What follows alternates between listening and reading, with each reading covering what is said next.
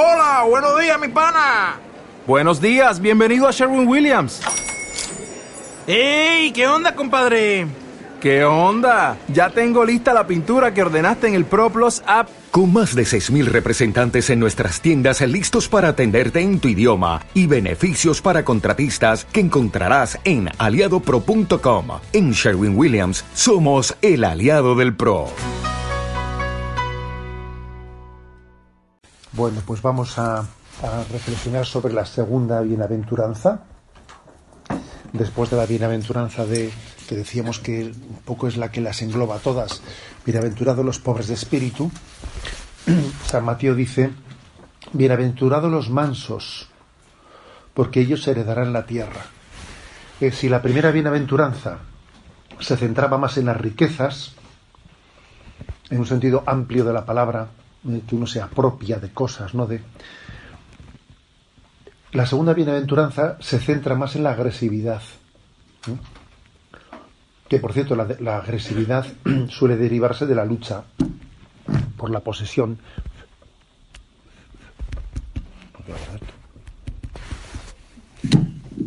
Bueno, ha vuelto. Que se ha ido. Yo creo que estará. A ver, hacemos la prueba. Venga. Bueno, pues la. ¿Qué vamos a hacerle? Bueno, pues la agresividad eh, suele ser consecuencia, se deriva de la lucha pues por el poder, por el dinero. O sea, la agresividad esconde detrás de ella una falta de pobreza de espíritu. El que es pobre de espíritu difícilmente va a ser agresivo, ¿no? Pero bueno, nos centramos un poco específicamente en esa agresividad, que deja al descubierto dónde tengo puesto mi corazón. Lo tengo puesto en la vanidad, en el dinero, en el poder, ¿no? suele dejar al descubierto la agresividad nuestro mundo interior, nuestros impulsos, nuestras pasiones y también la falta de dominio interior. Uno, se da cuenta que no, no, tiene un señorío sobre sí mismo, en el fondo tiene unos impulsos que, vamos, que campan por sus, ¿eh? por sus respetos. ¿no? Bien, ¿cómo vivió Jesús la mansedumbre? ¿Eh? Siempre es importante que las... Fijaros una cosa, las, las bienaventuranzas, antes de ser una predicación moral de Jesús, son un autorretrato de Jesucristo. O sea, en el fondo Jesús, sin pretenderlo, cuando predicó las bienaventuranzas, estaba haciendo un autorretrato, porque estaba diciendo cómo es el corazón de Jesús. Entonces, ¿cómo vivió Jesús la mansedumbre? Jesús es el pobre de espíritu, Jesús es el manso, ¿no? Él se pone a sí mismo como ejemplo de mansedumbre. Él dice, Tomad sobre vosotros mi yugo y aprended de mí que soy manso y humilde de corazón y hallaréis vuestro descanso. O sea, fijaros, Jesús propone, ¿no? Se propone a sí mismo como modelo de mansedumbre y de humildad de corazón. Que ciertamente, cuando alguien se propone a sí mismo, una de dos, o, o es perfectamente soberbio, ¿sabes? O es plenamente humilde, como es el caso de Jesús. Porque si, si cualquiera de nosotros, ¿no? tuviese que, que proponerse eh, como modelo de algo. Eh. Yo recuerdo, por ejemplo, que en una ocasión, en una de esas entrevistas que, que vi de, de, la BBC a la Madre Teresa, va un periodista y le dice a la Madre Teresa, Madre Teresa, dicen por ahí que usted es como una santa viviente. ¿Usted qué dice eso? Yo dije, juega pregunta. A ver, no sé, yo hubiese respondido, pues no es verdad, yo soy un pecador, ¿sabes? Os he dicho, ¿no? Y va la Madre Teresa y le dice, mire, oiga, usted tiene que ser santo como periodista y yo como religiosa, porque ser santo no es, un, no es eh, pues, algo raro para nosotros, sino que es la condición natural a la que todos estamos llamados, ¿no? O le pedí una respuesta y yo dije, pues el amor de Dios. Yo, obviamente, en mi vanidad, en mi vanidad, no, no, hubiese respondido de otra manera, ¿sabes? ¿Eh? Pretendiendo, pretendiendo, eh, pues, ahí estamos. ¿Eh? pretendiendo no sé de qué manera escaquearme, pero claro, el que es humilde reconoce los dones como dones de Dios y por lo tanto no tiene ningún problema con la vanidad, ¿sabes? El problema con la vanidad lo tenemos los que nos apropiamos de los dones y no tenemos conciencia de que son dones de Dios. Bueno, Jesús, por lo tanto, ¿no? Dice, aprended de mí que soy manso y humilde de corazón. Es impresionante que diga eso. ¿eh? La mansedumbre, la no violencia, es un valor que está implícito y a veces explícito en el discipulado que Jesús está formando. Hay muchos pasajes en los que se ve que Jesús tenía que tener mucha paciencia con la agresividad de los suyos. Por ejemplo, ahí tenéis Lucas 9, versículo de 51 al 55, cuando no les reciben, que pasaban por Samaria y no les reciben en no sé qué pueblo, pues bueno, camino de Jerusalén, van eh, Santiago y Juan, y tienen esa famosa frase diciendo, ¿quieres que pidamos que, manden fuego del cielo que acaben con ellos, no? Dice, pero bueno, vaya tíos, ¿no? Estos deben ser los inventores de la bomba atómica, sí. Y, curiosamente Jesús, con mucho sentido del humor, les llamó, les puso el mote de los hijos del trueno. ¿eh?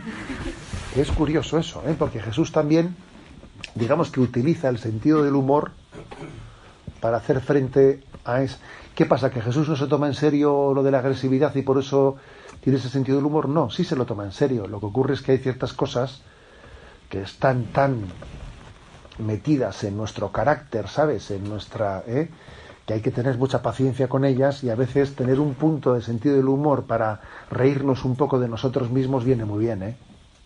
A veces es conveniente utilizar el sentido del humor hacia, hacia nosotros mismos, pues para exorcizar un poco nuestras tendencias obsesivas.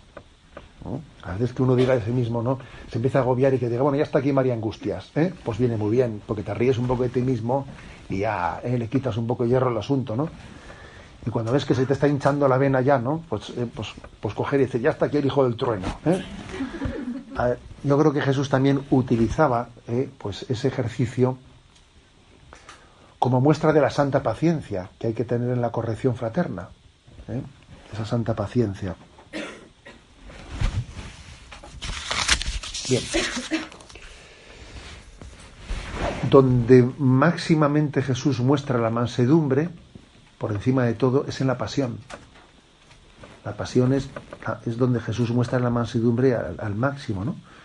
Hasta el punto, fijaros, de que los, de que los evangelistas eh, evocan, evocan aquel pasaje, aquellos capítulos del siervo de Yahvé del libro de Isaías, en los que se profetiza al Mesías bajo esa imagen de mansedumbre maltratado voluntariamente, voluntariamente se humillaba y no abría la boca como cordero llevado al matadero. Les impresionaba su mansedumbre. Por ejemplo, a Pilato, a Pilato le desconcierta el, silencio de Jesús. Dice, pero tú, tú no te defiendes.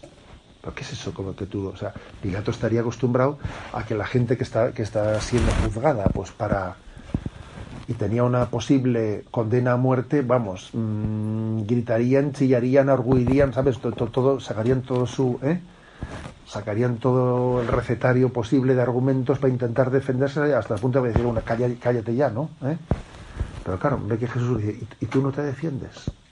Eso, eso a Pilato le deja impactado. Le deja impactado que Jesús, en su mansedumbre, no, no esté, renunciando a la propia, a la propia defensa, ¿no?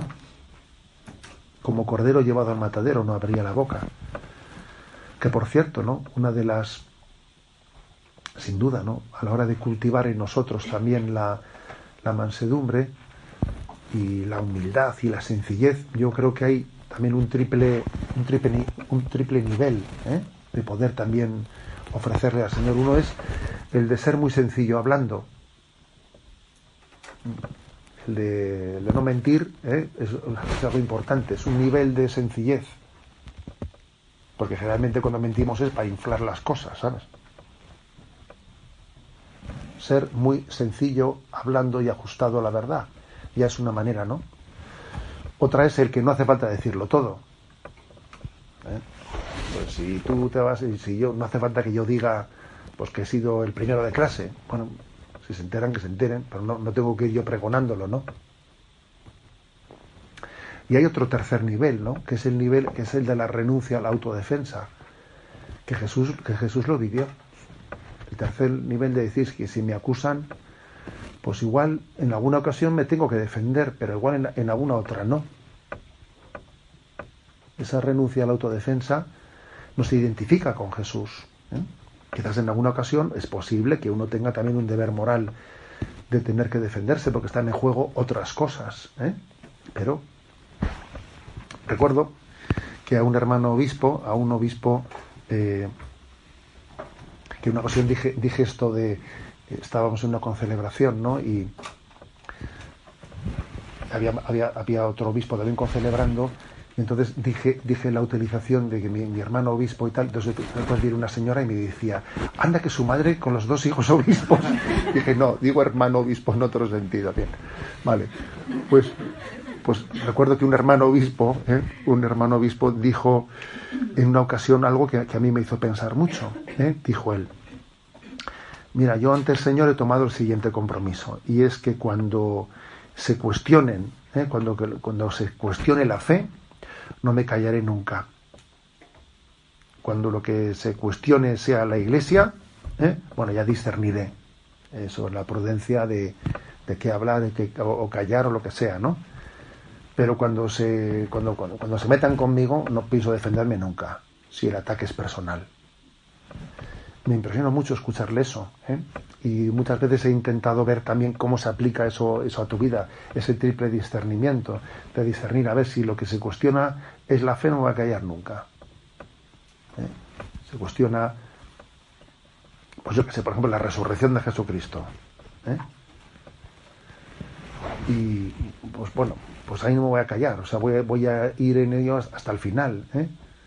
Recuerdo que en una ocasión venimos hace unos años de, de Tierra Santa, de la peregrinación diocesana, y claro, yo escribí un artículo titulado El sepulcro vacío. ¿eh? Entonces, claro, eh, como por desgracia, ¿sabes? Ha habido muchos ambientes eh, secularizados de la Iglesia en los que se ha pretendido explicar la resurrección de Jesús en un sentido simbólico, veramos, no en el sentido de que el cuerpo de Jesús haya resucitado, sino simbólicamente que Él vive en tu corazón, pero vamos, que no importa que el cadáver siguiese en la tumba, son unas cosas patéticas, ¿sabes? Se montó una película en el periódico a costa, ¿sabes?, del artículo y dije, bueno, yo encantado, porque claro, cada vez que uno escribía, yo pim pam a contestar, yo pim pam, o sea, dije, bueno, esta es la mía, aquí voy a disfrutar yo, o sea, porque es que, ¿cuándo he tenido yo la ocasión de hablar de la resurrección de Jesucristo de esta manera? Vamos, hasta que se cansen los otros, igual seguir contestando, ¿no? Al final, por desgracia, se cansaron, ¿no? Ya no pude seguir, ya no pude seguir, dije, bueno, esta es la mía, yo de esto no me callo ni loco, pero ¿cómo voy a callarme yo en esto? Estamos hablando de algo nuclear y sustancial.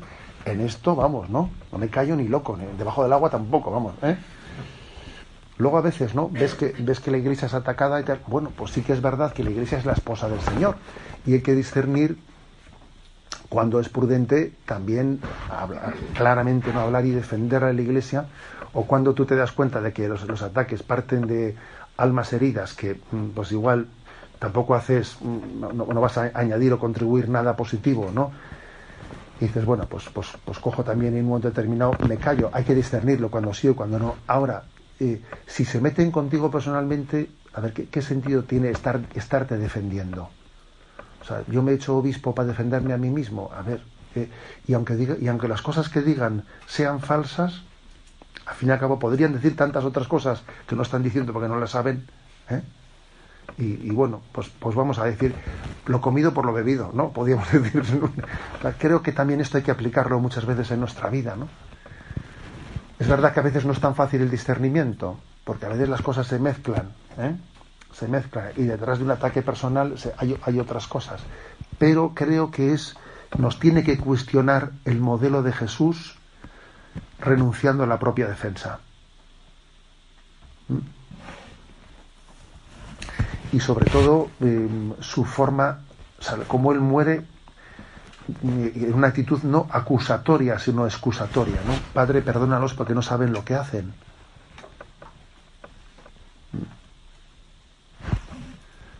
Es curioso porque para poder vencer la agresividad no basta con, no hay que llegar a decir tener capacidad de perdón, sino también creo que para poder vencer la agresividad es importante no ofenderse tan fácilmente, ¿eh? o sea, tener una capacidad excusatoria, porque si tú te ofendes un montón y dices, ahora estoy súper ofendido, pero Señor, voy a hacer un acto heroico y a ver si perdono, o sea, mm, difícil, difícil, ¿sabes?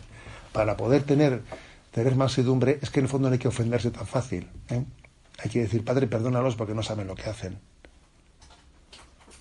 Porque que se te hincha la vena y que hay que estar continuamente deshinchándola mm, es muy difícil ese ejercicio. ¿eh? En el fondo Jesús, no o sea, no, fíjate, más bien él, él en el momento en que es ofendido, tiene una actitud excusa, eh, excusatoria, que no quiere decir que no tengan la responsabilidad que tengan, ¿no? Obviamente, la mansedumbre no es sinónimo de indolencia, no lo es, porque Jesús, desde luego, nadie puede decir que fuese indolente.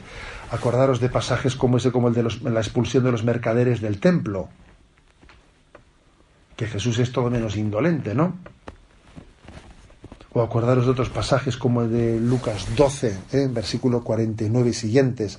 He venido a traer fuego a la tierra y ojalá estuviese ya ardiendo creéis que he venido a traer paz en la tierra. No, os lo aseguro, sino división. Y hace referencia a cómo, como cada vez ¿no? pues que se produce una conversión, se arma un lío. Es así, se arma un lío.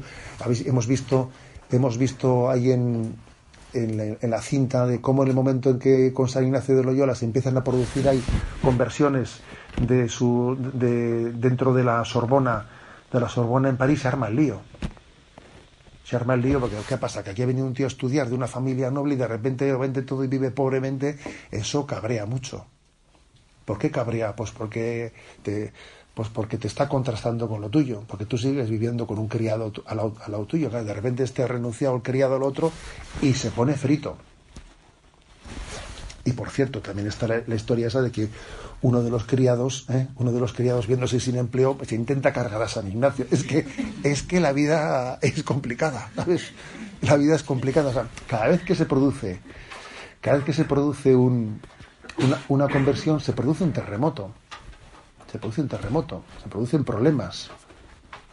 Es curioso, ¿no? Que si, si alguien siguiese eh, en su pecado, no había tanta conflictividad. ¿eh? estaría todo el mundo tranquilito. ¿eh? Pero sin embargo, sí, yo recuerdo en alguna ocasión, ¿no? Pues de repente hay una, hay una, hay por ejemplo una vocación, ¿eh? pues una vocación y de repente un terremoto por una vocación. Sale una que, tiene una llamada a ser carmelita. Madre mía, menudo escándalo. ¿no? Yo recuerdo en una ocasión haberle dicho ¿no? a alguien en ese contexto de escándalo por una vocación carmelita, le dije, a ver, si esta chica estuviese ahora mismo fumando porros, ¿se hubiese producido este escándalo? Pues ninguno. Vamos a ser claros. O sea, no había ningún escándalo si estuviese, si estuviese fumando porros. O sea, pero el problema está en llegar a que su testimonio nos pega una sacudida a todos, nos pega una sacudida que nos pone a todos patas arriba y entonces de repente hay un escándalo, ¿no? Pero el escándalo, en el fondo es porque nos sentimos interpelados. A eso se refería Jesús, ¿no? Pero Jesús es capaz de, de tener ¿no? esa, esa llamada, eh, esa llamada a, a, la radicalidad evangélica desde la mansedumbre. O sea, la violencia no está en Jesús, sino en quien no es capaz de ver el testimonio en mansedumbre. ¿no? Y Jesús dice expresiones como el que no está conmigo está contra mí, etcétera, etcétera, que hacen referencia a la radicalidad evangélica. ¿eh? En Jesús se conjuga la radicalidad evangélica como la, con la mansedumbre. Y además es curioso porque en el Evangelio esto mm, está muy integrado. Es el Jesús que dice, el que no está conmigo está contra mí, dice también, déjalos, si no están contra nosotros, están a favor nuestro. Y dice, no, ¿y eso cómo se come entonces? A ver, porque hay un momento para cada palabra. Porque cuando Jesús dice el que no está conmigo está contra mí, lo que está pidiendo es que yo eh, no juegue a dos bandas, sino que me entregue. Y cuando Jesús dice, déjalos, si no están contra nosotros, están a favor nuestro, está hablando de juzgar misericordiosamente a otros. O sea, Jesús dice, sé exigente contigo mismo y misericordioso con los demás. Y hay sentencias evangélicas que se refieren a la radicalidad con nosotros mismos al mismo tiempo que a la paciencia con los demás. Lo que Jesús no hace nunca es lo contrario. Ser exigente con el prójimo y conmigo mismo de mangancha. No, no, es al revés la cosa. ¿Mm? Es el estilo de Jesús, ¿no? Que es capaz de ser manso y desde luego radical. Ambas cosas son posibles, ser manso y radical. ¿eh? Él está lleno del celo apostólico. ¿eh? ¿Qué dijo Jesús sobre, sobre la agresividad? ¿eh? Habéis oído que se dijo, amarás a tu prójimo y odiarás a tus enemigos. Pues yo os digo, amad a vuestros enemigos y rogad por los que os persigan. Y por si fuese poco, luego viene ¿eh? en Lucas dice, sed misericordiosos como vuestro Padre Celestial es misericordioso. A ver, pues la verdad es que es, mm, pues es, es el máximo ¿no? de la mansedumbre, es decir, la mansedumbre tiene que venir verdaderamente del milagro del perdón, del milagro del perdón.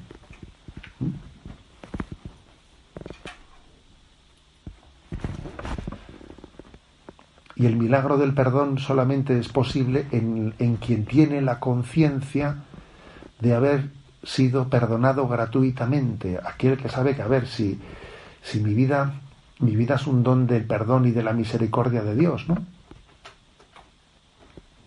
Por eso hay que tener mucho cuidado que a veces la paradoja suele estar un poco en, en que, fíjate, ¿no? Esta es una gran paradoja, en que el neoconverso, el neoconverso puede ser un impaciente. Y dice, pero bueno, pero, pero ¿cómo es posible eso, no? El típico tío que deja de fumar y machaca a los que fuman. Oye tú, que te hemos aguantado tus humos hasta antes de ayer. ¿eh? Ten un poco de paciencia, ¿no? ¿Eh? Entonces, es curioso eso, ¿eh? que también en nosotros, cuando, cuando alguien que es un poco neoconverso se convierte ¿no? en un... en alguien intolerante, en alguien impaciente, hay que, hay que decirle, oye, recuerda que el don de la conversión que has recibido es un don, es gratuito, es gratuito. ¿eh? es un don del que tú no puedes sentirte, eh, vamos, no puedes exhibirlo como para exigirle a los demás nada. El don que has recibido es un don gratuito. ¿eh? Otro texto que me parece que es eh, potente, Mateo 5, 38, 48, que es un texto muy que Kiko Argüello lo suele repetir mucho, ¿no? El famoso ese de no resistáis al mal. ¿eh?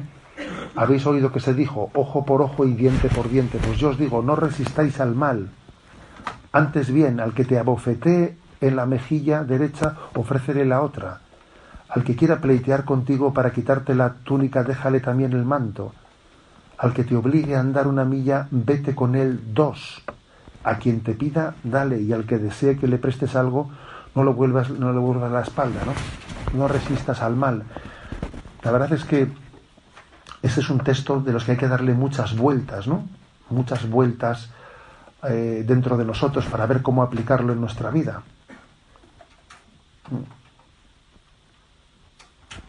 La clave está también un poco en ver la donde, Por ejemplo, hay un episodio que a mí me, conmovió. No sé si, seguro que no lo conocéis tampoco, ¿no? A Monseñor Leonard, que fue, que fue arzobispo de Bruselas. Bueno, pues fue un arzobispo eh, que fue una referencia para muchos de nosotros, sacerdotes jóvenes, que, que Monseñor Leonard pues, era un hombre en un contexto súper secularizado como Bélgica, que es de los sitios más secularizados del mundo, Holanda y Bélgica, uff, menudo sitio, ¿no? Pues el hombre tenía propuestas ¿no? pues de evangelización con los jóvenes, tenía bastantes libros sobre, sobre la evangelización con jóvenes, etcétera, que yo la verdad es que los tenía pues me los compraba todos, ¿eh? nos quedamos señor Leonard. Pero en una ocasión me encontré con él, ¿no? y le dije, mire, pues, pues, mire usted, pues soy un sacerdote, soy un sacerdote de España, que estoy en un pueblo de Zumárraga, tal, tal, tal. Y le dije, mire, la verdad es que tengo todos sus libros. Le dice, pero voy a ser la verdad, le voy a ser sincero, dice, la verdad es que he leído muy pocos. Le dije, ¿por qué? porque alguien me ha dicho por ahí que el purgatorio puede consistir en tener que leer todos los libros que dejaste sin leer y tengo un poco de respeto a eso, ¿eh? porque madre mía, la cantidad de cosas que, que la cantidad de cosas que uno ocupa dice, el purgatorio va a consistir en leer todo, leer todo lo que compraste y no leíste, eso va a ser, vamos, hasta, hasta que lo cierren va a ser eso. ¿eh? Bueno, entonces le dije al hombre, la verdad es que la mayoría, por desgracia no los he leído, le dije, pero he visto una cosa de usted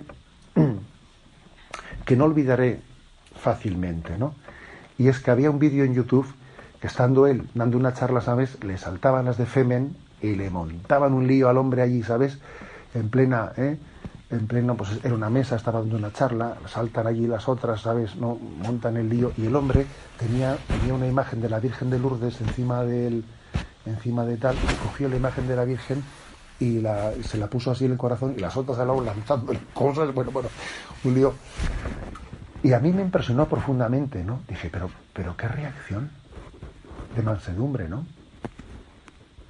Y le dije, él, mire, para ser sincero, no he leído muchos, muchos de los libros, tengo muchas cosas pendientes, como tantas otras en la vida, ¿no? Tienes pendiente casi todo, ¿eh? Le dije, pero, pero he visto ese vídeo y la verdad es que le he dado gracias a Dios por el don de la mansedumbre, le he dado, y él me dijo, no, pues pides, pídeselo al Señor, me dijo, ¿no? Y, y, es que, a ver, la gran lección de esta vida es la mansedumbre. ¿Mm? Porque mira, tú puedes Tú puedes mm, estar diciendo cómo hay que evangelizar, ¿eh? criterios de evangelización, lo otro no sé qué. A ver, estás continuamente haciéndose. Las, o sea, el papel lo aguanta todo, ¿sabes? ¿Eh? El papel y, las palabras también. ¿eh? Todo queda muy bonito, dicho, todo estupendo, ¿no? Estupendo. Pero es que al final la verdad de la vida se comprueba en qué acontecen las contradicciones. Cuando, cuando acontecen las contradicciones, entonces, como por ejemplo ese sacerdote que os dije el otro día, a ver, tú allí eras el padrecito y todo iba súper bien, pero la verdad de tu vida ahora se va, eh, se va a comprobar ahora, ahora que no te aprecia nadie. Ahora que en la misa estás tú solo y dices, el Señor esté con vosotros y tú dices, y con tu espíritu. ¿Eh? Y en este momento se va a comprobar la verdad de tu vida, se va a comprobar la autenticidad de tu fe. ¿eh? y tu amor al Señor. Porque generalmente se nos suelen mezclar siempre las cosas. Se nos mezcla el amor al Señor y ¿eh? pues el reconocimiento de los demás, y todo se mezcla un poco en esta vida. Es normal. ¿eh? Bueno, no sé si es normal o es frecuente, pero bueno. pero ahí está la cosa. Ahí está la cosa, se mezcla. ¿eh? Entonces, mmm, bueno, pues, al final, ¿no? Yo le dije a él, le dije, es que, es que en, ese, en ese momento de reacción, de mansedumbre, es el momento de la autenticidad. Por ejemplo, ¿cuándo se convirtió el centurión? El centurión se convirtió cuando vio a Jesús morir perdonando. Dijo, pero este cómo muere así. Están aquí los otros soltando sapos y culebras, ¿no? Y este muere aquí perdonando, este muere así. El centurión en ese momento dijo, verdaderamente este era el Hijo de Dios. O sea, la mansedumbre de Jesús le arranca su conversión. Entonces, el testimonio máximo en la vida no es ser, ¿eh? pues eso, qué bien, ¿no? Qué facilidad de palabra tienes, ¿no? Qué, qué, qué, esa. ¿Eh? Pues, ¿De qué sirve? sea, al final, ¿sabes lo que verdaderamente arranca las conversiones? Pues es la, la fidelidad humilde. La fidelidad humilde, que se muestra en la mansedumbre, ¿no? Ante, ante los rechazos. Que alguien, por ejemplo, en la vida experimente rechazos y, y permanezca en la alegría interior, bueno, eso es un milagro. ¿Os acordáis de ese pasaje de las florecillas ¿eh? de San Francisco de Asís? Le dice hermano León, ¿Qué es la perfecta alegría? Entonces le dice, bueno, imagínate que ahora salimos fuera, ¿eh? Salimos fuera a predicar, ¿eh? Y salimos fuera a mendigar. Y después de que hemos pasado un montón de frío, estamos cansadísimos y hemos estado, pues eso, ¿eh? pues mendigando y tal volvemos al convento cansados diciendo, joder, a ver si nos, eh, nos, nos, preparan una buena cena y dormimos esta noche que hemos estado, venga, volvemos al convento y tocamos la puerta. Y decimos, ¿quién es? Y tal, pues, eh, pues somos Francisco, hermano León, que, ¿quiénes sois vosotros? Y tal, y desde dentro nos dicen, ¿eh? Anda, iros a, ¿eh? Que no nos conocemos, iros a Félix Parro, ¿qué habéis estado vosotros ahí ni predicando ni mendigando que os zurzan? Habéis llegado tarde y nos mandan a Félix Parro, ¿no? Y entonces dice, le dice Francisco a León, si en ese momento, ¿no? Dice, en vez de cabrearnos, en vez de, ¿eh? en vez de indignarnos, en vez de me cago en la mar que estoy aquí predicando ¿eh? y, y, me llegando pan para que comas tú sin vergüenza, ábreme la puerta. ¿eh? Yo qué sé. Si en ese momento, ¿no? Pues, pues yo, si acogemos como un don de Dios, que Dios nos da la gracia de, de recibir ese rechazo, ese desprecio, como, pues como una invitación del Señor a que yo eh, pues haga una noche de penitencia al aire libre, si en ese momento yo recibo ese desprecio y lo recibo y lo recibo sin perder la paz y la alegría interior, dice, esa es la verdadera alegría. Le dice, escribe, hermano León, esa es la verdadera alegría. Y dice San Ignacio de Loyola, ¿no? En otro momento de su vida, cuando estaba ya la parte final de su vida, cuando ya no eran siete, porque estamos ahora en siete, bueno, se ha apuntado tres más ahí, ¿eh? En la, en la cinta pero ya en la final de su vida eran mil jesuitas y él estaba ya, eh, bueno, pues estaba en un momento mm, de que la compañía de Jesús ya estaba difundiendo. Hay un momento en el que a San Ignacio de Loyola le plantean, y si en este momento en la que la compañía de Jesús ya se ha convertido en una gran instrumento y obra apostólica, si en este momento viniese pues una calumnia, se montase un lío, ¿no? Cosa que es muy fácil en la vida de la iglesia, ¿no? Y de repente el Papa disolviese la compañía, cosa que históricamente ocurrió. ¿eh? La compañía de Jesús ha sido disuelta varias veces, ¿no? Por el Papa. ¿eh? O sea, que es que la cosa. Si de repente viniese como que eh, se monta una columna, el Papa se lo cree, disuelve la compañía de Jesús, ¿qué haría usted? Entonces, fíjate, San Ignacio de Loyola dio una respuesta diciendo, yo le pediría al Señor tener 15 minutos delante del sagrario para cogerlo. O sea, él pidió 15 minutos de, ponerse en presencia del Señor, pues para que uno pueda recibir eso una perfecta alegría. A ver, parecía, parecía que el Señor había derivado mi vida no en ir a Tierra Santa, sino estar aquí y al final formar una compañía. Parecía, pero de repente la han disuelto, será otra cosa. En tus manos lo pongo, Señor. O sea, esa, esa, esa respuesta de, de San Francisco de Asís, ¿no? De la perfecta alegría, diciendo, si nos mandan a freír espárragos en mitad de noche con la nieve totalmente mojados, nos dicen que a la calle, ¿eh? Si yo recibo eso, lo recibo en alegría y en paz, sin perder la alegría interior, esa es la perfecta alegría. Si a mí me dicen que la obra de toda mi vida se va a disolver y que se ha acabado, ¿no? Y tú eras perfectamente, o sea, Dios te pidió su servicio mientras que, y ahora que ya no, pues ahora ya eres prescindible y Dios tiene otro plan y la compañía de Jesús, pues se va a terminar. Pues yo me pongo en presencia de Dios esa es la perfecta alegría. Es la mansedumbre propia de quien sabe que las cosas están en manos de Dios.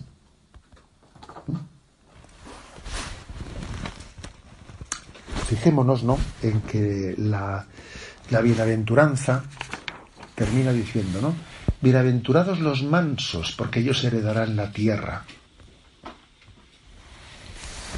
Y es curioso ¿eh? que también la, la profecía del reino de los cielos está también descrita con, signos de mansedumbre, ¿no? Por ejemplo, en Isaías 65, el lobo y el cordero pacerán juntos, el león comerá paja como el buey, la serpiente se alimentará de polvo, no harán más daño ni perjuicio en todo mi monte santo. Es como una imagen de, mansedumbre. Ahora bien, para llegar a esos tiempos mesiánicos es necesario renunciar a arrancar la cizaña en esta vida, dejando en manos de Dios el juicio definitivo. ¿eh? Eso también forma parte de la mansedumbre. Tú arranca, ¿eh? arranca las malas hierbas de tu corazón, pero del corazón ajeno deja que lo haga Dios. ¿eh? Tú encárgate de las tuyas. Ahí sí tienes, tienes vía libre. Pero de las malas hierbas del corazón vecino, eso que se encargue, ¿eh? que se encargue él ante Dios. No voy a ser yo el que arranque la cizaña de, del huerto de lado. Segundo, también uno tiene que, aunque él luche por tener un corazón manso, y, tiene que aceptar que a su alrededor va a haber agresividad. O sea, eso tienes que, tienes que contar con ello. Tienes que contar con ello. Va a haber agresividad a tu alrededor. Pues ten, asúmelo asúmelo. Pues un poco como el señor Leonard, ¿sabes? Asúmelo y que forme parte también de tu santificación, de no devolver al mal con el mal, de no devolver al mal con, lo mismo. Y luego, si me permitís, pues utilizando una imagen taurina, ¿eh? porque fijaros, ¿no? Pues cuando vienen en San Fermines, sacan los toros, pero fijaros que los toros ¿eh? suelen ir acompañados de los mansos, ¿no? Que los mansos ¿Qué función tienen los mansos? A ver, intentar que los toros no peguen muchas cornadas, ¿sabes? Intentar que tiren para adelante y que a veces también en esta vida la mansedumbre, la mansedumbre consiste no en, no en luchar contra los toros, sino intentar a ver si los toros, ¿sabes? Eh, pues mira, yo tiro para, o sea, les ayudo a, a veces también en esta vida, uno, la mansedumbre consiste no en matar al violento, no matar al violento, sino intentar también conducirle para que el mal sea menor. Muchas veces te, ves haciendo eso, ¿sabes? ¿Eh? Porque te das cuenta que hay personas que tienen carácter agresivo, que tienen tal, y no puedes acabar con ellas. ¿Qué es lo que haces? Pues eso, a veces yo, recuerdo que muchas veces en la parroquia decía, yo no sé si soy párroco o soy, o soy bombero, ¿eh? porque te ves apagando fuegos, ¿no? Te ves de alguna manera, a ver, gente que, que, que, tiene la capacidad de, montar líos fácil, de montar líos fácil, de ser agresiva, de crear enfrentamientos entre catequistas, entre esto, entre el otro. Y a veces, muchas veces, pues, pues ser testigo del Señor es ser un poco bombero. ¿eh? Ser bombero diciendo, pero qué líos estamos montando que no, que no es para tanto. ¿eh? O sea que yo creo que también la mansedumbre a veces te pone como instrumento del Señor pues para, ¿eh? pues para que las personas que tú ves que tienen un problema con su agresividad, que que se disparan de una manera pues, pues muy, eh, muy pronta, muy pronta, pues tú, ¿qué vas a hacer con él? ¿Ir a por el agresivo? Pues no, porque entonces tú estás de alguna manera cayendo en la trampa cayendo en la trampa, sino que estás muchas veces desactivando bombas, desactivando bombas, apagando fuegos que se encienden ridículamente. ¿eh? Y a veces la mansedumbre se traduce en un trabajo tan sencillo como ese, que es ser factor de paz y de convivencia. En medio de gente que tiene, oye, pues que tiene un problema con su agresividad, y es una vocación muy bonita, que, pasa muy, desapercibida, ¿eh? pero es una vocación muy bonita. Hay gente que tiene la capacidad ¿eh? de que a cada... ¿eh? Es un don de Dios, ¿eh? de que a, cada problema aporta una solución, así como algunos a cada solución le aportan un problema. ¿Eh? Eso suele ser así. Entonces, también ese don del, ese don del Señor, de ser instrumento de su paz, de ser, de ser pacificadores, pues es ser una forma muy importante de ser testigo de Jesús ante el mundo. ¿eh? Gloria al Padre, al Hijo y al Espíritu Santo, como era en el principio, ahora y siempre, por los siglos de los siglos. Amén.